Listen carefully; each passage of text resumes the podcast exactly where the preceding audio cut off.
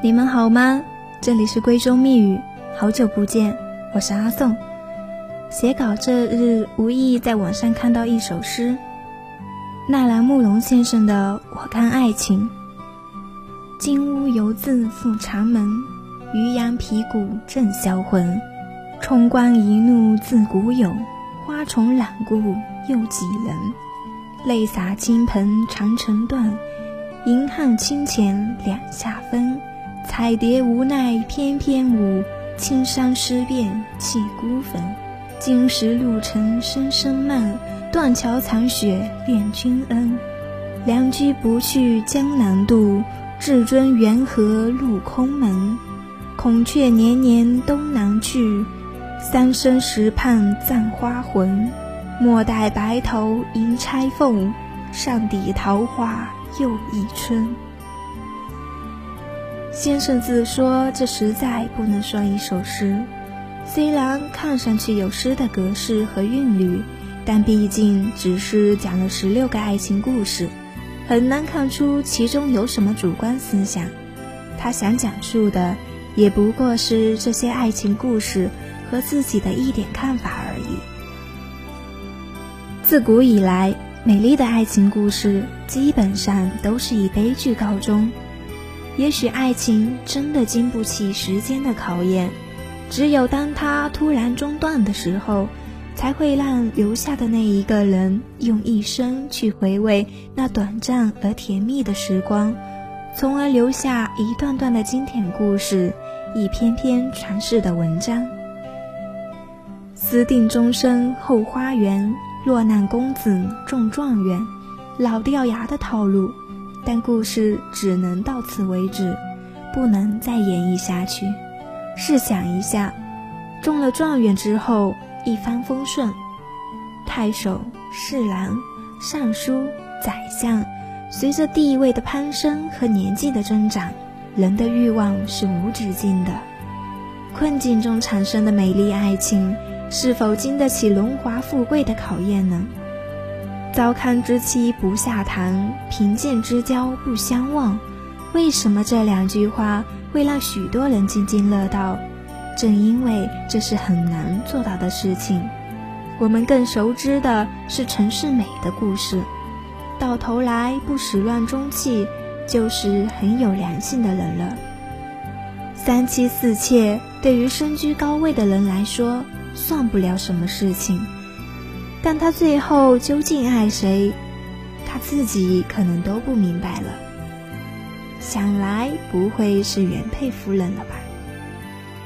张爱玲很不屑地说：“王宝钏像冰箱中的一条鱼。”她的丈夫是有良心的了，当了皇帝还回来找她，只因为天上的大雁带来了一钵血书，她才突然想起了她破瓦寒窑里的那个妻。这个故事传唱了几百年，我想人们应该不会没想过，一个名分对一个女人的十八年青春来说，弥补得了什么？但是大家装糊涂罢了，凡事都往好的一面去想吧，中庸一点。人世间当然也有相濡以沫、不离不弃，我看过几对老夫妇。八十多岁的人了，恩恩爱爱。当然，我不会开口问他们是否有爱情。我知道，跟八十岁的人说爱情这两个字是很羞耻的。他们的人生绝对不是简简单单的爱情就让他们走了这么长的路，更多是因为家庭、亲人。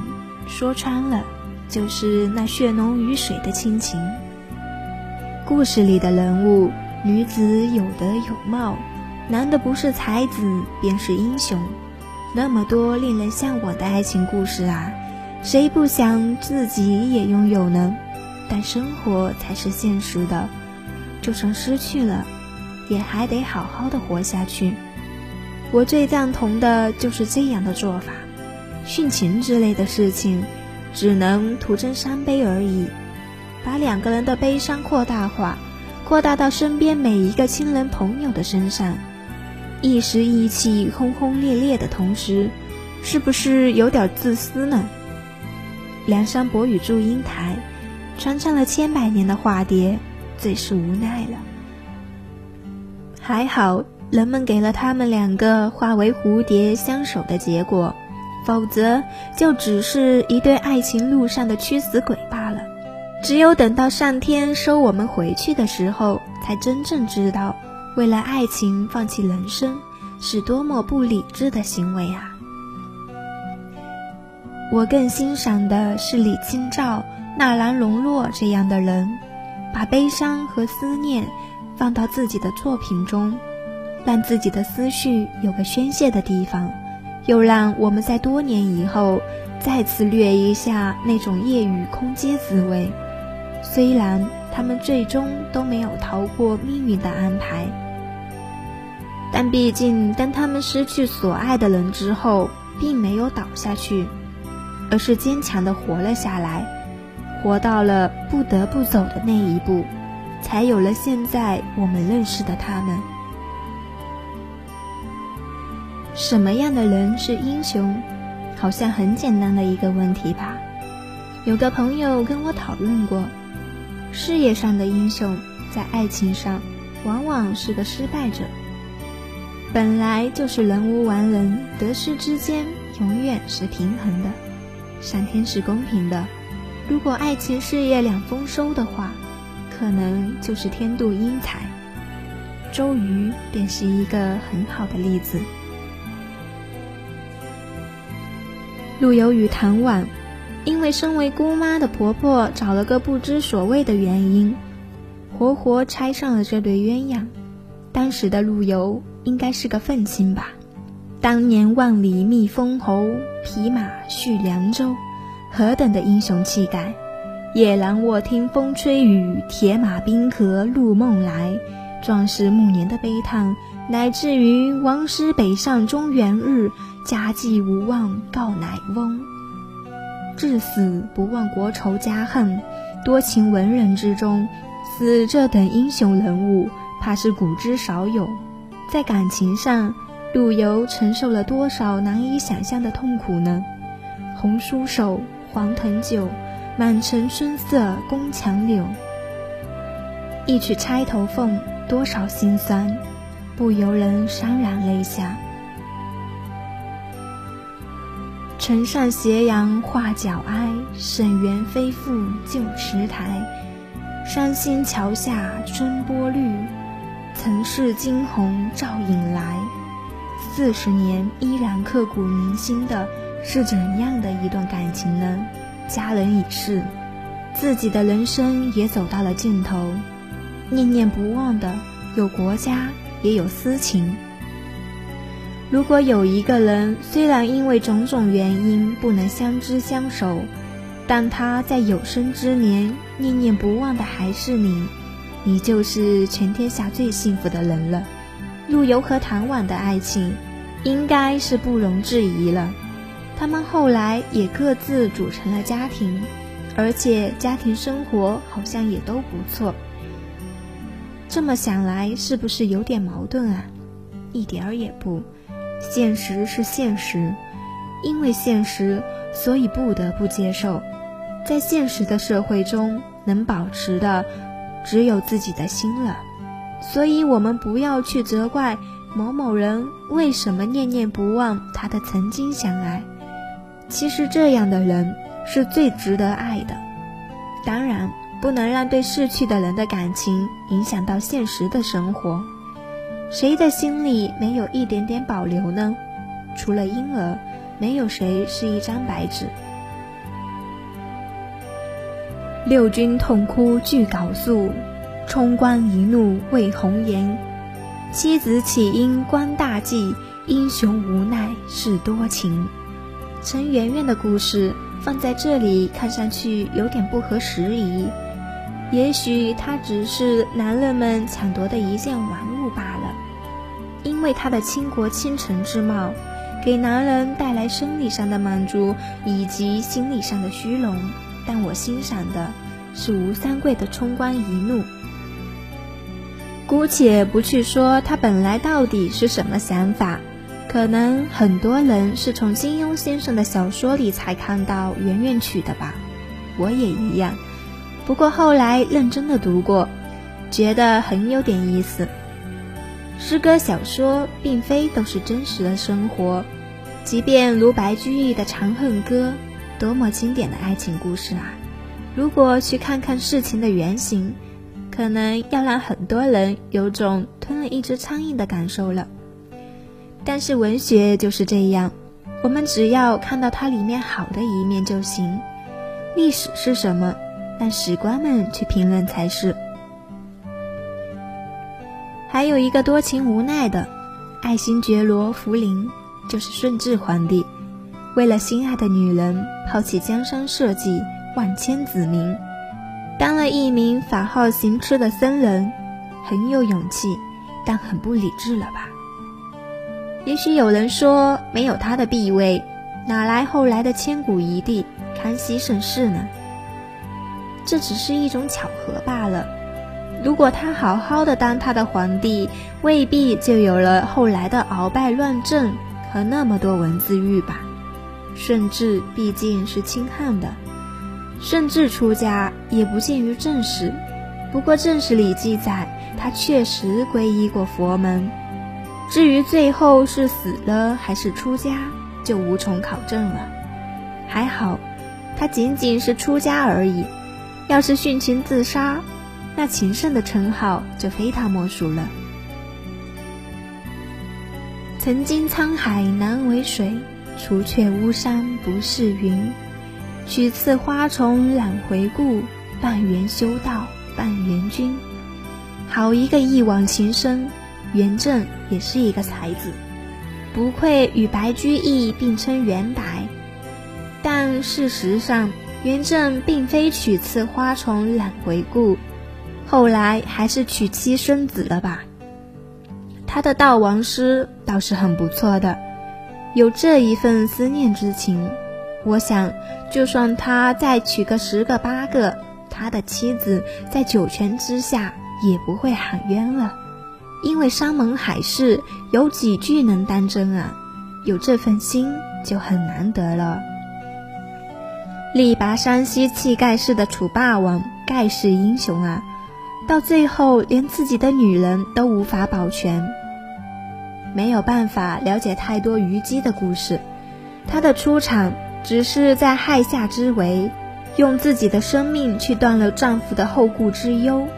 可是项羽却没有按照他的意思去做，死的有点冤枉，但这份爱却是无可置疑的。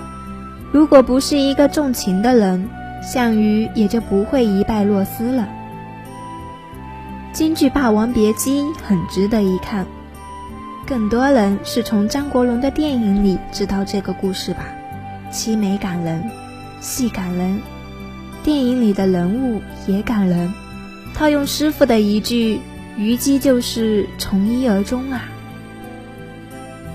虞姬的自杀不是因为情变，也没有人逼她，只是不愿成为丈夫的拖累，而成全了自己。这个女人虽然琢磨不多，但我很佩服她的。虞姬的名字叫虞薇，知道的人应该不多。但词牌《虞美人》就是由她而来的，《桃花扇》很有名的一部昆曲，侯方域和李香君，典型的才子佳人，他们的爱情在垂死挣扎的南明小朝廷里风雨飘摇，等到天下太平，两个人却都出了家，说什么国已破，何有家？其实大局势岂是一人两人可以改变的？接受现实是最理智的做法，出家与成家，都还是要活着。把两人的爱情当做一个腐朽王朝的祭品，我很不以为然。姑且不论侯方域是否变节投降，但两个人毕竟是真心相爱。既然相爱，何必为了身外那些无所谓的争论来牺牲自己呢？相比之下。张爱玲就勇敢的多了。纳兰性德，有人说他是宋以来第一个词人，可能是过誉了。喜欢一个人，当然是要把他捧得越高越好。他在文学方面的成就的确很高，主要还是因为他的一腔深情注入词中。小资们的十大必备因素，有一条就是知道纳兰性德，可见纳兰是小资的纳兰，是那些谈情说爱、风花雪月的青年人的最爱。纳兰性德对结发妻子的感情，的确不是一般人可以比拟的。饮水词中很大一部分都是写相思恋情的。纳兰性德可以说是一个情痴了。纳兰性德并不仅仅是一个谈风花雪月的贵族子弟，从他的一些边塞诗中可以看出，他并非是那种温室里的花朵。他也有算功名何许，此生博得短衣射虎，沽酒西郊，便向夕阳营里，以马挥毫这样的豪情。在我看来，纳兰是一个比较全面的人，在爱情、友情、事业方面，他都用了很多的心思。至于上天究竟给他安排了什么样的命运，就不是人能控制了。便是纳兰性德。不是仅仅活了三十一岁就匆匆离开人世间的话，应该是一个大有作为的人。但纳兰词读的还是那一腔柔情与相思。爱情便是这样，得到的时候，并不是所有的人都懂得这是一种幸福，往往是在奢侈的透支和索取。等到失去以后，才发现已经来不及了。失去的才是最好的，这话有一定的道理。但失去了爱情，并不代表失去一切。只要活着，就有希望。《春光乍泄》里那一句经典的台词，相信很多人都铭记于心。让我们从头再来。从头再来，并不是很难的事。再来的那个人，并不一定非要是原来的那个人罢了。爱情真是一个很奢侈的东西，奢侈的东西大多是美丽的，让人向往，谁都想拥有吧。其实看了这么多爱情故事，应该知道，不让我们爱上的是谁，只要是两情相悦，不需要山盟海誓，不需要轰轰烈烈。只要能好好的珍惜，就是莫大的幸福。谁不希望天长地久呢？但又有几人能天长地久？不求天长地久，只求曾经拥有。这话怎么听都有点玩世不恭的味道。我认为最好的做法就是，无法天长地久，就珍惜曾经拥有吧。如果上天给我机会。我会找一个人好好的长相厮守，平平淡淡的，能走多久就走多久。如果老天不给我这样的机会，我就会一个人好好的活下去，回味着自己的曾经拥有。再次感谢那些曾经爱过我和我爱过的朋友们，感谢我生命中已经过的和将经过的人们。希望大家都能拥有属于自己的那一份爱情。至于什么是爱情，还是靠个人自己去体会吧。絮叨许久，节目到这里也要和大家说再见了。这两天阿松有点感冒，带着鼻音录节目，在这里要和大家说一声抱歉。天气是个琢磨不透的东西，希望大家能好好照顾自己的身体。最后，感谢你的收听。感谢我可爱的编辑丽媛，这里是闺中密语，我是阿宋，我们下期见。